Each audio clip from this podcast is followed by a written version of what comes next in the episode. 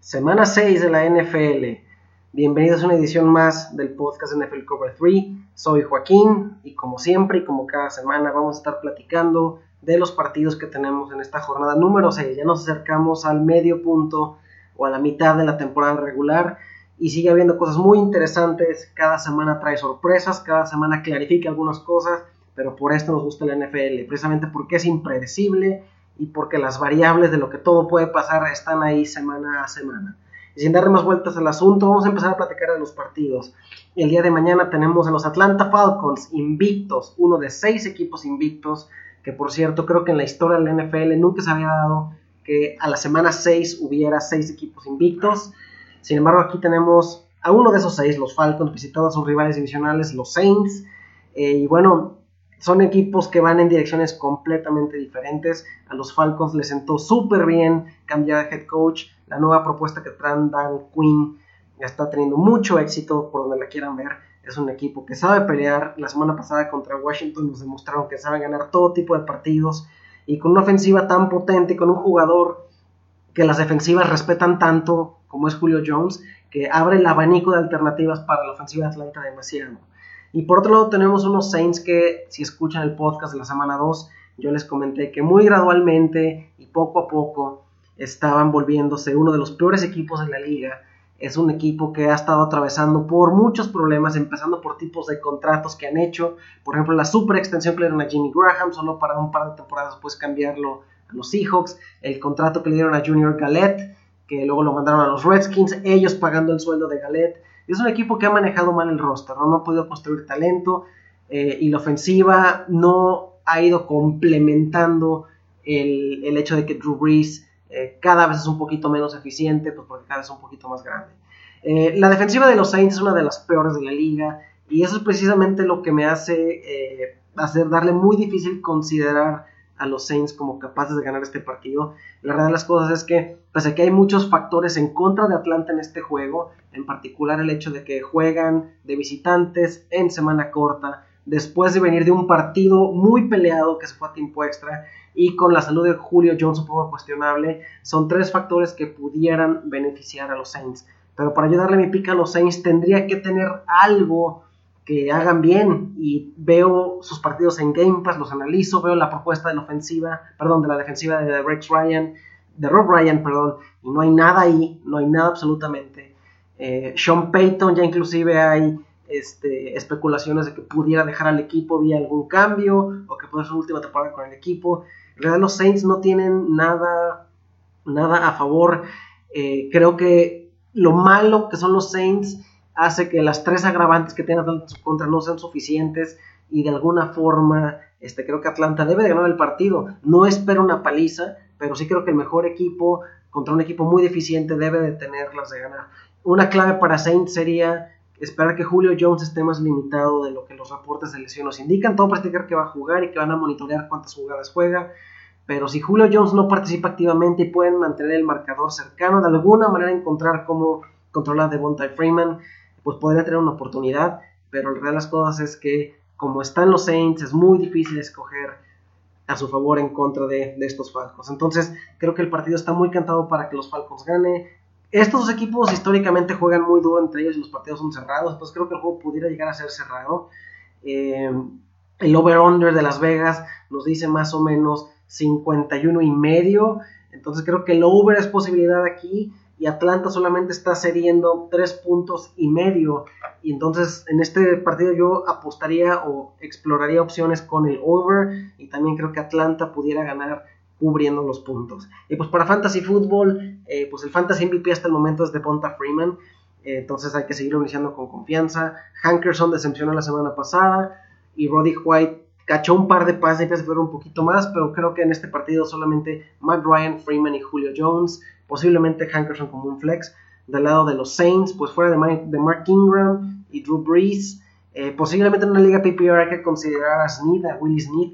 Es, claramente está volviendo el target principal de Drew Brees. Creo que se queda haciendo el caso en este partido. Eh, yo no me requería con CJ Spiller, pese a que tuvo ese touchdown largo hace dos semanas. La semana pasada volvió a ser alguien que no está incorporado a la ofensiva plenamente. Entonces creo que CJ Spiller no va a ser factor en el futuro cercano. y no espero que esto cambie en este partido divisional del día de mañana. Victoria para los Falcons. El siguiente partido duelo en la conferencia americana. Los potentes Cincinnati Bengals, otro de los seis invictos de la temporada hasta el momento, visitan a los Rex Ryan Bills.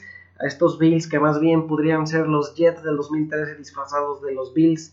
Y bueno, claramente por lo que vimos la semana pasada, los Bills vienen de perder contra los Gigantes y de apenas rascar una victoria contra los Titans. Y ahora, aunque regresen a casa, eh, juegan contra un equipo que es completamente superior a ellos en todo aspecto. Eh, los Bengals deben de ganar este partido y lo deben de ganar cómodamente. Eh, yo no veo nada realmente impresionante de estos Bills y ahora si agregamos las, agravantes de que Tyro Taylor, que había sido uno de los jugadores clave de éxito en los primeros partidos de la temporada, pues va a estar fuera, lo más seguro. Sigue estando las lesiones de LeSean McCoy por ahí. El estatus de Carlos Williams todavía no está definido. Sammy, Sammy Watkins parece que ya regresa. Pero finalmente me están diciendo que son los Bills con EJ Manuel posiblemente jugando contra los Bengals y Andy Dalton, que digo, nunca pensé decir estas palabras, pero al parecer Andy Dalton hasta ahorita ha sido uno de los tres mejores quarterbacks de la campaña y AJ Green está siendo uno de los mejores wide receivers de la, campaña, al grado de que eh, eh, nadie lo puede parar, ¿no? Y luego tenemos armas adicionales de los Bengals como Tyler Eifert y hay una, una mancuerna de corredores que semana a semana es productiva, ya sea Jeremy Hill o Giovanni Bernard, semana a semana encuentran la forma de hacerlo. Entonces, este, digo, sin detener mucho en este partido, no, no hay forma para estos Bills. Eh, digo, sería una sorpresa grandísima que logran ganarle, pero es un equipo que se encuentra totalmente overmatch en este partido y los Bengals están eh, muy cerca de apuntar su victoria número 6. Creo que van a ganar este partido y lo deben de hacer eh, cómodamente en términos de fantasy, pues de los Bengals, yo creo que los skill position players que les estén dando puntos, los iniciando. Jugadores como, eh, como AJ Green, Jeremy Hill, aunque hay un poquito de apuesta con él, Giovanni Bernard, eh, Tyler Eifert, Andy Dalton, esos yo los seguiré iniciando. Del lado de los Bills, yo la verdad no me rasgaría con absolutamente nadie, posiblemente Sammy Watkins como un flex, pero la propuesta se me hace este, un poco riesgosa. En términos de apuestas, Las Vegas nos está pronosticando alrededor de 42 puntos como el total por el partido y los Bengals están cediendo también 3 y medio. 42 eh, puntos se me hace bajo, entonces exploraría el over, así como también exploraría a los Bengals cubriendo en esto que será su sexta victoria de la campaña 2015 el siguiente partido, un partido bastante interesante, aunque en papel no lo parezca tanto. Tenemos a los Broncos de Denver visitando a los Cleveland Browns, unos Browns que ganaron impresionantemente la semana pasada en Baltimore, con un Josh McCown que vaya que está poniendo números, en particular para Fantasy Football, y la revelación que ha sido Tuck Johnson y su ala cerrada, eh, pues están generando ofensiva, ¿no? Contra todo pronóstico están generando ofensiva, y yo tengo que aceptar que yo critiqué la decisión del coach de mantenerse con McCown en lugar de probar con Johnny Manziel, pero hasta el momento le ha funcionado. McCown ha sido uno de los dos corebacks más productivos en fantasy fútbol y en la vida real las últimas dos semanas, entonces finalmente fue una decisión, ya cometió un poquito de sola cerrada, Barnage está jugando bastante bien, entonces este, pues los Browns están encontrando ofensiva cuando yo no esperaba que pudieran hacerlo, pero pues los resultados ahí están. Y por otro tenemos unos Broncos que pues sigue la defensiva cargando a Peyton Manning y la verdad llega el punto de cuestionar, ha crecido el tamaño de la muestra conectando con la temporada pasada y la situación con Peyton Manning no va a cambiar. Yo no tengo ningún incentivo o ninguna señal para creer que de repente va a recobrar la forma. Creo que estamos viendo el, acabose de la carrera de Peyton Manning, un grande, uno de los mejores quarterbacks de la historia, pero físicamente ya no está a la altura y sigue pudiendo manejar el partido al grado de no meter en problemas al equipo, al menos no en problemas serios, pero cada vez se le ve más débil, cada vez se le ve más frágil y no creo que vaya a ser una tendencia que vaya a cambiar. No tengo dudas que esta va a ser su última temporada, entonces hay que disfrutarlo un poquito, que nos alcance a dar. Y bueno, aquí la pregunta es, ¿será la defensiva de Broncos potente para ganarle a esta nueva y mejorada ofensiva de los Browns a domicilio? La respuesta es yo creo que sí. Finalmente, Josh McCown es un quarterback que sabemos quién es y el que ha tenido dos buenas semanas. Eh, no ha enfrentado una defensiva como esta de los Broncos, que es tan oportunista y tan potente. Creo que esta defensiva tiene lo necesario para poner a McCown o forzar a McCown a cometer errores. Y tras esos errores, no creo que la ofensiva pueda recuperarse. Creo que Peyton Manning puede hacer lo necesario para, para este, sacar este partido adelante. Eh, una cosa sorprendente que favorece a los Broncos es que el top corner de los Browns, Joe Hayden, Joe Hayden, ha jugado fatal esta campaña, lo han quemado a diestra y siniestra, entonces este puede ser un buen partido para Demarius Thomas o para Emmanuel Sanders, ya sea quien no sé que lo esté cubriendo. Y en general creo que los Broncos deben de ganar. Eh, la defensiva es una de las mejores, la defensiva de Denver es una de las mejores unidades de la campaña y creo que va a ser suficiente para resolver este partido. En términos de fantasy fútbol, pues del lado de los Broncos, yo ya estoy completamente rendido con el backfield. No me gusta ni Ronnie Hillman ni CJ Anderson. Eh, va a haber algún partido en el que alguno de los dos tenga buenos números, pero en contexto de fantasy estar adivinando cuándo, pues es prácticamente imposible, ¿no? Entonces, si tenemos opciones, mejor hay que buscar por otro lado. Sin embargo, me gusta mucho el partido para Demarius Thomas y Emmanuel Sanders. Eh, también Owen Daniels, la semana pasada lo pronosticábamos que pudiera tener un buen partido en virtud de que los Raiders son el equipo que más puntos ha concedido a las cerradas, pero pues quienes cometimos el error de iniciar a Owen nos llevamos un puntaje de cero porque no tuvo una sola recepción en todo el partido. Pero bueno, este, a ver si Sanders o Demarius Thomas nos pueden dar oportunidades. Peyton Manning para mí ya no es un quarterback viable en fantasy football. Para ustedes que tengan a Peyton Manning en su roster, exploren el waiver wire a ver si hay jugadores como Ryan Fitzpatrick, inclusive esta semana, que les pudieran ayudar a, a tener mejores posibilidades, ¿no? Del lado de los Browns, eh, pues yo, Gary Barnage, considerándoles que hacen tight end, vale la pena iniciarlo. McCown, sí lo iniciaría, pero de nuevo, contextualicen contra qué defensiva está jugando, moderen expectativas un poquito. Y me gusta mucho Duke Johnson en ligas PPR. Creo que Cleveland gradualmente lo está volviendo el feature running back. Y mientras siga siendo el caso en ligas PPR, va a seguir contribuyendo mucho con recepciones y con el yardaje que pueda ganar. Entonces, doy una victoria para los Broncos. El partido los Broncos están dando 4 puntos. Se me hace un, poquito agresivo. Creo que el partido va a estar más cerrado que de 4 puntos. Y el total de puntos está para 42 y medio. En este caso me gustaría el over y los Browns tomando 4 puntos. En esta victoria para los Broncos de Denver que también se mantienen invictos y logran su sexta victoria de la temporada. Y el siguiente partido es un duelo divisional entre los Bears de Chicago y los Leones de Detroit. El partido es en Detroit y bueno, los Leones, así como hay seis equipos invictos, hay un solo equipo que no tiene una sola victoria. Y desafortunadamente son estos Leones que pues se desinflaron. La temporada pasada tenían bastantes argumentos, este año no tienen prácticamente ninguno. Eh, eh, fue bastante revelador que en el partido pasado el coach finalmente dijo hasta aquí con Matthew Stafford y lo sacó del partido. Matthew Stafford va a seguir siendo el titular, pero se empieza a sentir que eh, con el retroceso de Megatron como un como un wide receiver dominante. Creo que el, papel está quedando bastante grande a Matthew Stafford solito, ¿no? Eh, no le ayuda a la línea ofensiva, hay que decir eso, y no le ayuda que sus, su backfield, sus running backs, pues la verdad ninguno produce. Tenemos a Amir Abdullah, que era un novato que prometía mucho, pero tiene problemas con los fumbles, Joey P lesionado, y el resto es una, una colección de jugadores que son bastante impredecibles.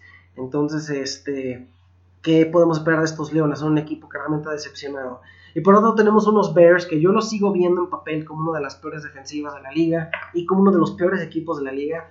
Pero pese a ello tengo que darle mucho mérito a Jay Cutler. Ha jugado bastante bien las últimas dos semanas y pese a que no está del todo sano, creo que se ha visto aguerrido y ha sacado buena cara para ganar partidos que, pues que francamente yo esperaba que perdiera, ¿no? No sé si de no haberse lesionado Jamal Charles la semana pasada los Bears hubieran podido resolver el partido. Creo que la lesión de Charles eh, anuló completamente la ofensiva de los Chiefs, lo cual le permitió a los Bears regresar al partido. Sin embargo, en la NFL hay que ganarle al equipo que tengas enfrente, con los jugadores que tengas enfrente, y contra los Bears encontraron una forma de darle la vuelta a un partido que iban perdiendo 17-3 en algún momento.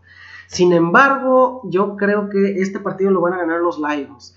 Precisamente, Calvin Johnson tiene, tiende a jugar muy bien contra estos Bears. Eh, creo que si va a haber un partido en el que va a despertar y va a poner buenos números, va a ser este. Creo que Matthew Stafford va a jugar mejor después del susto que le sacaron banqueándolo o sacándolo del partido anterior después de que tuvo tres intercepciones. Entonces creo que los Lions eh, van a obtener la forma, van a encontrar la forma de ganar este partido. Eh, va a ser por ser divisional, va a ser un juego cerrado un juego peleado. Definitivamente me gusta que el partido se vaya más allá de los 42 y medio que nos están dando de total. Entonces el over definitivamente son las apuestas que llevo más seguras. Los Leones con menos 3. Eh, no me gusta eh, pero tampoco me gustaría darle los tres puntos a Chicago. Entonces en este partido yo solamente vería al over en términos de fantasy fútbol, pues del lado de los Bears, Martellus Bennett, Matt Forte, Kotler vale la pena, del lado de los Lions, me encanta el partido para Megatron, debe ser una buena oportunidad para despertar, me gusta mucho Eric Ebron para este partido, yo ya no iniciaría a ninguno de los eh, corredores de Detroit. Están adivinando entre los pocos que tienen sanos, ninguno es confiable, entonces a buscar alternativas en waiver wire. Pero estos Leones creo que obtienen su primera victoria este domingo contra sus rivales divisionales. El siguiente partido nos lleva a Jacksonville, donde unos Jaguars que están demostrando que, como mencioné el podcast pasado, están empezando a encontrar su ofensiva y su identidad ofensiva. Blake Bortles lo empieza a hacer mejor. Los Allens, Allen Hearns y Allen Robinson están siendo productivos. Les ayuda que TJ Yeldon empiece a ser un jugador eficiente y tener de regreso a Julius Thomas como a la cerrada va a abrirles aún más opciones. Entonces, Jacksonville sigue siendo un equipo con muchísimas áreas de oportunidad, pero empiezan a mejorar. Eh, la verdad es que el partido pasado fue bastante entretenido contra los Buccaneers, muchos puntos. Digo, no hubo ninguna defensiva, no hubo, defensiva por ningún lado de, por ningún equipo, pero pues finalmente eh, Bortles soltó el brazo, le pagó y creo que en términos de fantasy fútbol Blake Bortles está volviendo un quarterback bastante viable, ¿no? En fantasy fútbol no nos importa si ganan los Jaguars o no, nos importan los puntos y Blake Bortles le está dando puntos, entonces para aquellos que estén streameando quarterbacks échenle un ojo a Blake Bortles en este partido contra una de las peores defensivas de la liga como es la de Texans. Eh, los Allens, vale la pena iniciarlos a ambos como wide receiver 2, Allen Hearns y Robinson. TJ Yeldon yo lo continuaré iniciando. Y ojo con eh, Julius Thomas, de nuevo, y repito siempre lo mismo, por la escasez que tenemos en la cerrada, vale la pena considerarlo e iniciarlo. Y pues del lado de los Texans, el partido está cantadísimo para Brian Foster, creo que es de las pocas armas ofensivas que tienen y de las, buenas, de las pocas propuestas ofensivas que pueden establecer los Texans. Espero un partido con carga de trabajo completa para Arian Foster, por lo cual es un running back one y que quien lo tenga lo debe iniciar con confianza, debe ser productivo. Y pues DeAndre Hopkins con Brian Hoyer o con Ryan Mallet sigue encontrando la forma de, de, de, fantasy points. ¿Por qué? Porque los Texans son tan malos que generalmente juegan detrás y cuando juegan de atrás pues se lanza mucho, DeAndre Hopkins está capitalizando, ¿no? Aún así, eh, simplemente no veo cómo este, Houston pueda ganar este partido con la situación de, de, corebacks que tienen. Me gusta más Jacksonville en este spot, creo que jugando en casa, con esta nueva ofensiva que poco a poco empieza a despegar, van a encontrar la forma de resolver el partido contra los Texans que quieren y están peleando duro por ser el peor equipo de la campaña 2015, ¿no? Este, JJ Watt no ha sido suficiente y en general toda la defensiva de Houston ha quedado a deber. Le voy a dar mi pick a los Jaguars. Eh, la línea, al momento que la estoy checando en este momento, es un pick'em, no hay puntos, entonces es un 50-50. Yo se lo doy al equipo local, que son los Jaguars. El total de puntos está para 43 y medio. También me gusta el over para este caso, en esta victoria de los Jacksonville Jaguars.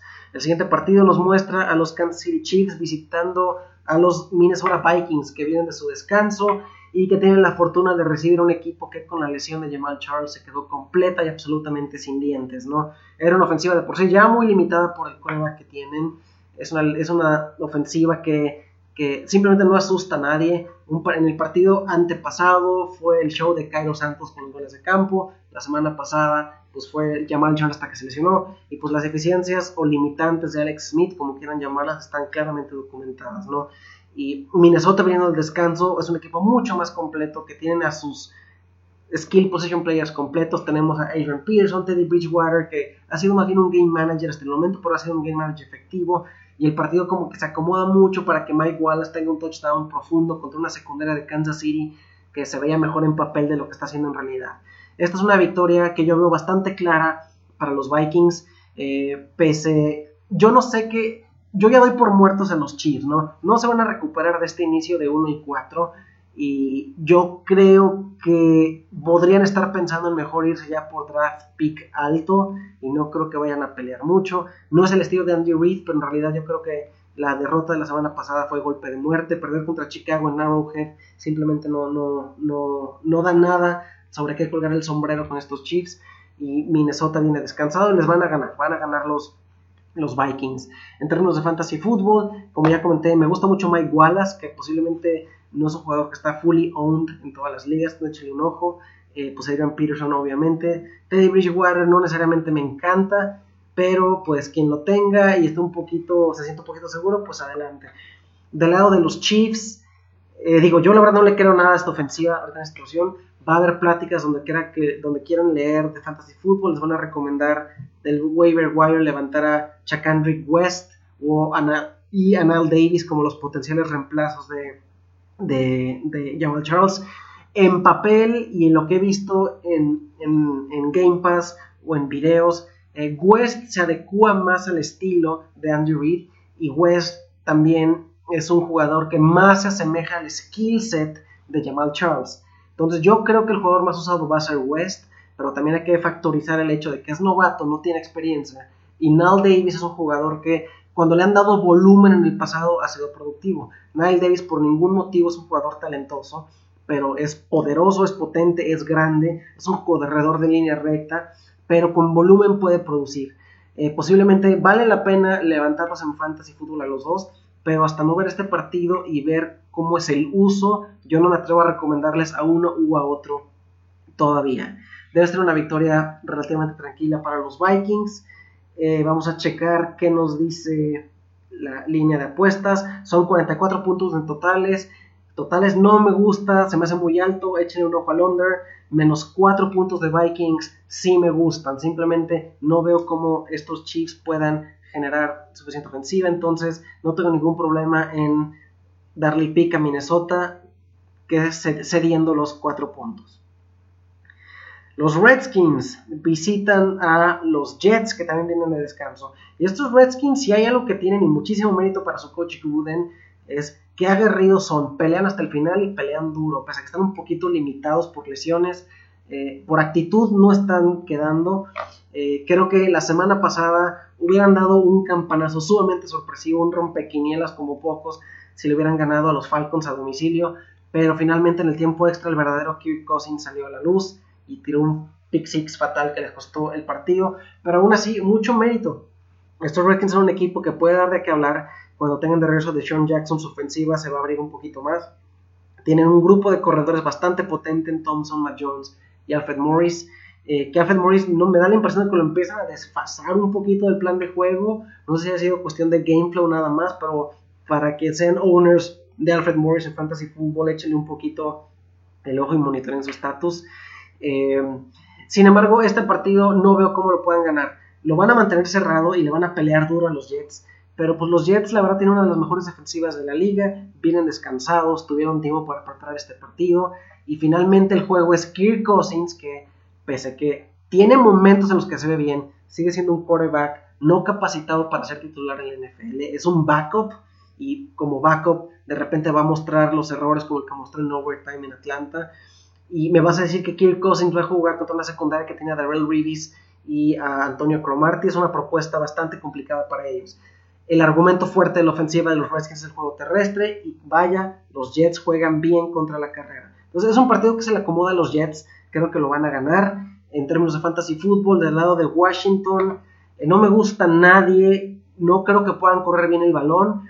Creo que Pierre Garçon va, Pierre Garçon va a estar, al menos en algunas ocasiones, cuidado por Reeves, y ya sabemos que eso no es buena señal para fantasy fútbol, y yo a Kirk Cousins no le creo nada.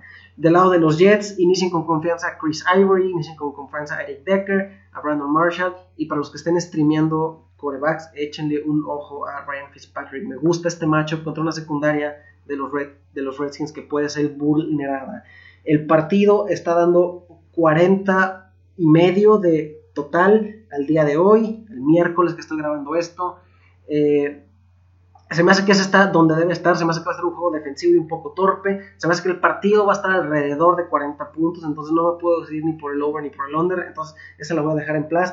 Lo que sí no creo es que los Jets cubran los 6 puntos que están dando. Mi pick aquí sería los, los, los Redskins más 6, pero espero que el partido como tal sí lo vayan a ganar eh, estos Jets, que vaya que están dando que hablar y qué bien les ha sentado el cambio de coach.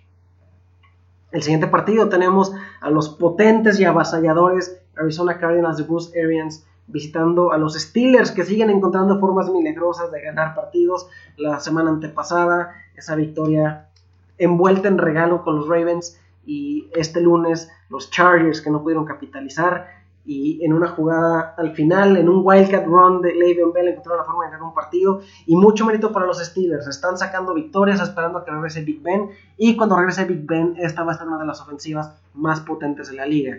Michael Vick, eh, pues en realidad los primeros dos cuartos del partido contra San Diego se vio como uno de los peores corebacks titulares de la NFL, lo cual lo es. Pero pues lo que importa es la victoria, ¿no? La tienen y si logran mantener un colchón de victorias adecuado y regresa Big Ben, aguas con estos Steelers. La, defensiva sigue teniendo áreas de oportunidad, pero eh, este equipo tiene algunos argumentos y puede hacer un poquito de ruido. Pero simplemente no van a poder, con Michael Vick no van a poder competir contra estos Cardinals que son una máquina, ¿no? La ofensiva hace puntos a granel, tienen skill position players sumamente eficientes, Carson Palmer, Chris Johnson, David Johnson, Larry Fitzgerald, John Brown.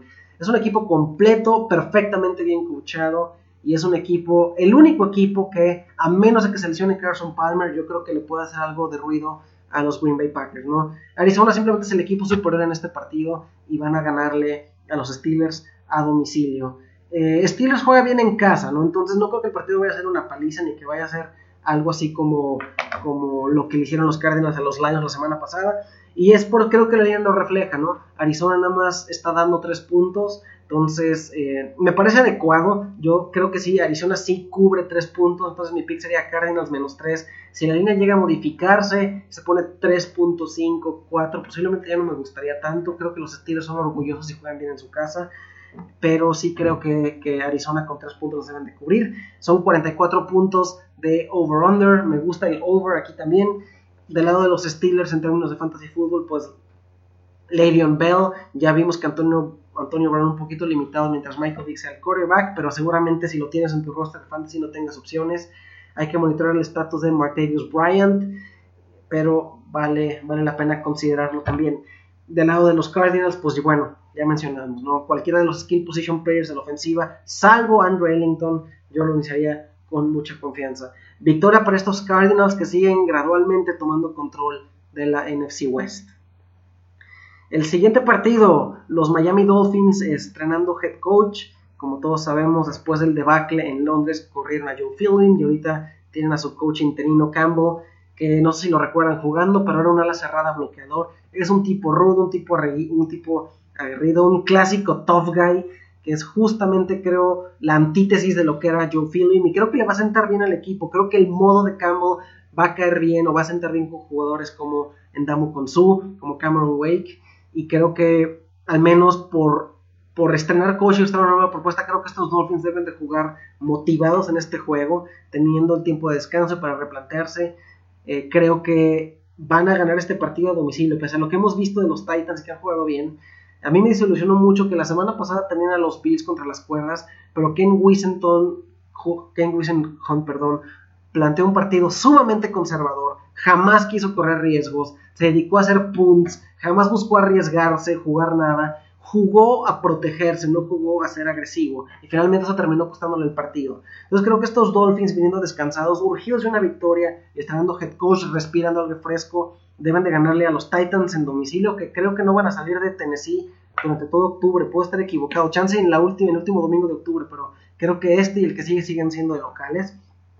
Entonces le voy a dar mi pick a los, a los Dolphins.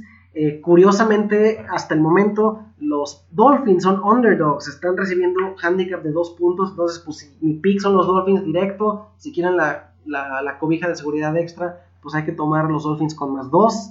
El partido está proyectado para 43 puntos. Se me hace que se va fácilmente arriba de eso. Entonces, Dolphins con o sin los puntos y over en, en, over de 43. En términos de fantasy fútbol, este partido no me gusta en lo más mínimo. Eh, creo que van a ganar los Dolphins, pero eso no me da confianza para decir que Lamar Miller ya va a despertar. Posiblemente Jarvis Landry como un flex o como un wide receiver 2 lo consideraría.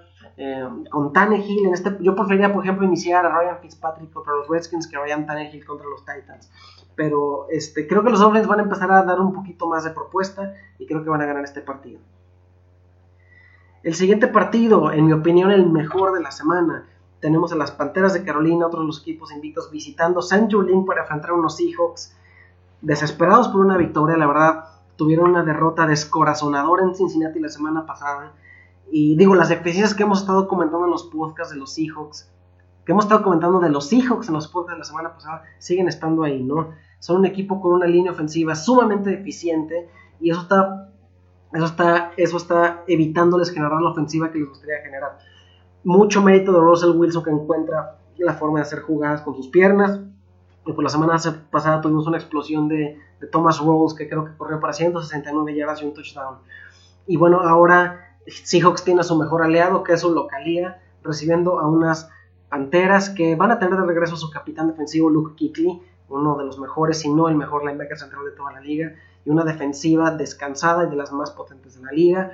Y Cam Newton, que en realidad Cam Newton y Russell Wilson juegan papeles eh, similares a sus respectivas ofensivas. Newton eh, también está un poquito limitado de opciones, no han podido generar juego terrestre. Eh, Jonathan Stewart es una de las grandes excepciones de esta campaña. Eh, pero pues Wilson y Newton están encontrando la forma de extender jugadas y de hacer cosas pasar para sus equipos. Eh, pese a que los Panthers vienen de descanso, yo le voy a dar mi pick a los Seahawks. Creo que, pese a que fue una derrota, hay que contextualizar que Seahawks fue de visitante a jugar contra un equipo invicto y casi le sacan el partido, ¿no? Esa victoria contra los Bengals hubiera nos, hubiera, nos tendría diciendo en este momento que los Seahawks siguen siendo los mejores, uno de los mejores equipos de la liga. Y aunque haya sido una derrota, pues hay que tener en cuenta cómo se dio el partido y el esfuerzo. Fue simplemente un colapso ofensivo de los Seahawks en el cuarto cuarto que le pidió a los Bengals remontar. Pero Seahawks es un buen equipo y creo que en casa deben encontrar la forma, más por la urgencia de ganar, ¿no? Un partido sumamente cerrado en el cual eh, creo que, eh, como ya dije, los Seahawks se encuentran la manera. la línea me parece ridícula. Al momento que checo esto, los Seahawks están cediendo 7 puntos. Se me hace muchísimo. No creo que el partido se decida por más de 2 o 3 puntos. Espero un score bajo, ¿no? El, el over-under está en 41 puntos. Este partido se va a jugar defensivamente. Eh, no me encanta el under, pero lo exploraría. Creo que pueden ser menos de 41 puntos. Creo que el partido lo gana Seattle directo. Pero si tuviera que apostar, tomaría Panthers más 7 en términos de fantasy fútbol no es el partido más atractivo que digamos. Eh, posiblemente iniciaría Russell Wilson. Cam Newton no me gusta para este partido. Greg Olsen lo vas a iniciar por la escasez en como siempre, escasez en como siempre digo. Del lado de los Seahawks, pues ya vimos que es Jimmy Graham, ¿no? No va a ser el Jimmy Graham que fue con los Saints alguna vez. Aquí en este lo están usando diferente, no encaja en esta ofensiva. Ya comenté la semana pasada que el cambio de Unger por Jimmy Graham no ha sido la mejor decisión. Eh, entonces, pues vas a iniciar a Jimmy Graham, pero pues creo que así como te puede dar un touchdown, te puede dar este, tres recepciones para 18 yardas y un punto y medio de fantasy, ¿no? Entonces, eh, ese Jimmy Graham. Ya va a estar de regreso Marshawn Lynch para, para, para, para, los Seahawks, lo cual, digo, no sé qué tanta diferencia vaya a ser en términos ofensivos, ¿no? Rolls está, estuvo corriendo bien el balón, pero algo que tiene Lynch es que es muy bueno bloqueando eh, bloqueando jugadas de tercer down y jugadas de pase. Y aparte creo que es un factor motivacional para los Seahawks tenerlo de regreso, ¿no? Si tienes a Marshawn Lynch en Fantasy Football, pues lo vas a iniciar. Pero pues ahí para la de contar. Marshawn Lynch, Russell Wilson y del lado de, Panthers posiblemente solamente Greg Olsen. Victoria para los, para los Seahawks. Y el siguiente partido, estos Chargers que huelen feo y que cada vez parecen ser más los LA Chargers. Eh, ¿No les pareció que el juego de lunes por la noche contra los Steelers pudo haber sido un partido local de los Steelers. Había más aficionados de Steelers, yo creo, que de San Diego, en San Diego. Me era, era muy sorprendente cómo eh, Philip Rivers estaba esperando el balón y el público se escuchaba fuerte y gritándolo como si estuvieran jugando en Heinz Field, ¿no? Entonces, pero bueno, esa historia, esa es harina de otro costal. Estos Chargers son un equipo sumamente deficiente, ¿no? Eh, yo creía que la semana pasada, eh, perdón, yo creía que este lunes iban a poder vulnerar a una secundaria de Steelers que tiene muchas oportunidades. Y pese a que Philip Rivers tuvo algunas jugadas y unos buenos drives, pues tuvo un pick six también. Al final del partido, los Chargers encontraron la forma de perderlo, ¿no? Eh, estos Chargers no están bien. Sus skill position players siguen siendo productivos, pero la defensiva no les está ayudando nada. La línea ofensiva tiene esa oportunidad.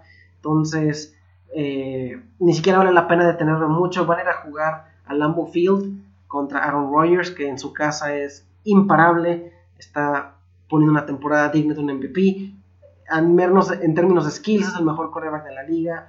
Eh, creo que este es un partido que los Packers van a ganar y van a ganar muy tranquilos. No tienen argumentos los Chargers para jugar en este partido. Para los owners de Eddie Lacy en Fantasy Football, pues los Chargers son una de las peores defensivas contra la carrera. Este es un partido que se antoja para una explosión de Eddie Lacy. Entonces, eh, quien haya sido paciente con Eddie Lacy, posiblemente esta es la semana en la que reciban recompensas. Entonces, Eddie Lacy y los usual suspects del lado de los Packers. Del lado de San Diego, pues en una liga PPR posiblemente Danny Woodhead. Philip Rivers siempre es una buena opción como coreback, aunque no la mejor. Eh, yo ya no sé qué hacer, qué pensar con Melvin Gordon. Este, sigo esperando ese breakout game. Veo en, en film y en papel los skills necesarios para que pueda ser un running más productivo, pero el uso que necesitamos para que sea una opción viable semana a semana en Fantasy Football no está ahí, ¿no? Danny Woodhead le sigue canibalizando las oportunidades y pues no tengo ningún indicador para pensar que esto pueda ser el caso, menos en un partido en el que se van a ir atrás en el marcador, eh, San Diego va a estar jugando catch-up, se van a apoyar mucho en el juego aéreo, lo cual debería de figurar más a Woodhead que, que a Melvin Gordon. Eh, Keenan Allen adelante, Stevie Johnson como un flex o como un wide receiver 3, posiblemente vale la pena considerarlo. No hay forma que San Diego le gane a Green Bay en Lambeau. Eh, Green Bay está cediendo 10 puntos, el total está en 50 y medio. Eh, si no, la semana pasada yo pensé que Green Bay no iba a poder cubrir 9 y medio contra los Rams y los cubrieron. Y los Rams tienen una muy buena defensiva. Entonces, la lógica me dice que Green Bay pudiera cubrir estos 10 puntos y el partido sí creo que no va a ser en virtud de lo que puede hacer Green Bay. Siempre que juegue Green Bay en su casa, me voy a ir por el over, aunque parezca alto. 50 y medio, creo que se lo pudieran cubrir. Y sí creo que Green Bay cubre los 10 puntos. El siguiente partido nos lleva a la Bahía. Los Baltimore Ravens reciben, los Baltimore Ravens visitan, perdón, a los San Francisco 49ers. Unos 49ers que vienen de una dolorosa derrota contra los los Giants, la verdad es que Giants, siendo los Giants de siempre, se complicaron, se complicaron el partido más de lo necesario. Y, pero finalmente lo que cuenta es la victoria, ¿no? Al final, después de haber perdonado un poquito los 49ers, Eli Manning encontró la forma de tener un grandioso drive para cerrar el partido, un pase precioso a Larry Donnell para arrancarle una victoria de las garras a los 49ers. Y unos 49ers que la parte, la mala noticia para los fans de los 49ers es que dieron posiblemente su mejor partido de la campaña más bien, su mejor partido de la semana 1 y aún así no fue suficiente, ¿no? Eh, hay un poquito de optimismo porque Colin Kaepernick jugó mucho mejor y Carlos Hyde volvió a encontrar la forma de correr el balón. También tuvimos algunas apariciones de, de Anquan Bolding con un par de respondes importantes. Entonces, en general, creo que los 49ers eh, dieron un buen partido y creo que regresando a casa con la motivación que tienen de saber que están haciendo las cosas mejor, deberían de ganarle a unos Ravens que también muy parecido a los Chiefs, perdieron en casa contra los Browns y la temporada ya se les escapó, ¿no? No se van a levantar de 1 y 4 y creo que anímicamente este equipo ya no va a dar para más. La defensiva no es buena, simplemente no lo es. Este, les duele mucho no tener a Sox. Eh, y pues la ofensiva extraña mucho a Steve Smith. Es un equipo que está lleno de huecos. Eh, en virtud de que San Francisco es local, creo que van a ganar el partido. No me encanta el partido para Fantasy Football. Posiblemente yo seguiría jugando a Carlos Hyde de los 49ers, a Justin Forsett del lado de los Ravens. No me gustan los quarterbacks. Posiblemente exploraría a Anquan Bolding eh, como una opción de flex. Eh, el partido nos proyecta para que son 44 puntos. En virtud de que ninguna defensiva es particularmente buena, la intuición dice que se debe de ir al, al over, arriba de 44 puntos pero los Ravens son favoritos. Eh, nos están diciendo que son eh, dos y medio. Los Ravens están cediendo menos dos y medio. Una cosa que siempre hay que tener en cuenta es que la localía generalmente tiene un peso de tres puntos. Entonces, Ravens es underdog. No, perdón. Ravens está dando dos puntos. Lo que quiere decir que San Francisco es, underdog. Pero le damos el 3 de la localía a los 49ers. Y ya tienen un punto a favor. Para mí es un no-brainer apostar por los 49ers. Y meter la apuesta directa. Creo que van a ganar este partido a buen underdog price, ¿no? Eh, victoria para los Ravens entre dos, en este partido entre dos equipos que la verdad ya no tienen, ya no tienen mucho que hacer ninguno de los dos esta campaña.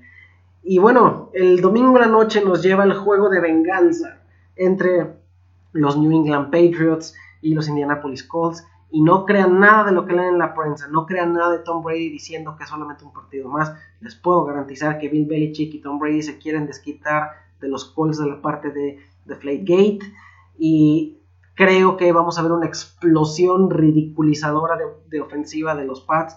Creo que van a ser talco a unos Colts que francamente son un mal equipo, independientemente de que sean los Patriots, el rival son malos, los Colts son malos. Y es, es curioso que si analizamos todo lo que hizo los Colts durante la offseason, estaba orientado a tener, a equipararse mejor con los Patriots, ¿no? Trajeron más opciones.